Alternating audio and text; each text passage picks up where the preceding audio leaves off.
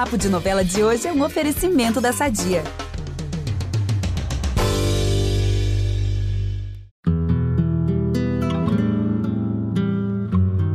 O Pantanal pode ser um cenário de beleza sem igual, mas agora que é moradora de lá, a Zuleika vai chegar a sentir saudade da vida em São Paulo. Como? Eu vou explicar.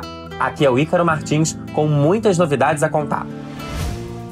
Mas vejam só como é a vida. O Tenório colocou a Bruaca para fora de casa da forma mais baixa possível. No lugar, trouxe a segunda esposa para viver na fazenda e prometendo a ela uma vida melhor no Pantanal. Só que sempre astuto, o destino, ou no caso da novela, o autor, fez questão de mover as cartas. A Maria, que um dia foi bruaca, tá mais decidida que nunca que é na Chalana que tá o seu destino.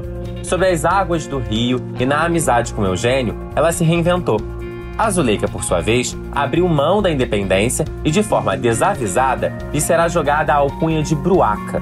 E tudo vai começando aos poucos a começar principalmente pelos afazeres domésticos. A Maria, por muito tempo, tocou tudo sozinha, mas depois teve a ajuda da Zefa. Mas as duas não estão mais lá e caberá a Zuleika dar conta da fazenda inteira. E é claro que ela ainda vai ter que ouvir do Tenório que a comida não tá no ponto certo. Tem dó, né? Ficará nítido a todos na casa que a enfermeira é a nova broaca. Mas por incrível que pareça, esse não será o problema principal dela não.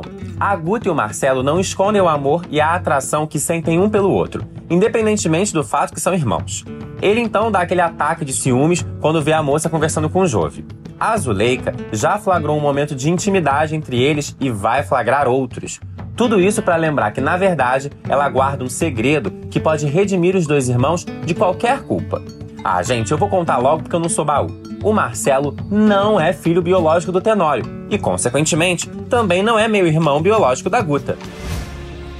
Eu poderia dar mais atualizações sobre o Pantanal? Poderia, mas eu vou deixar para vocês assistirem a novela na TV ou no Globoplay. E lembrem sempre que no G-Show tem vários conteúdos bacanas e mais spoilers para vocês.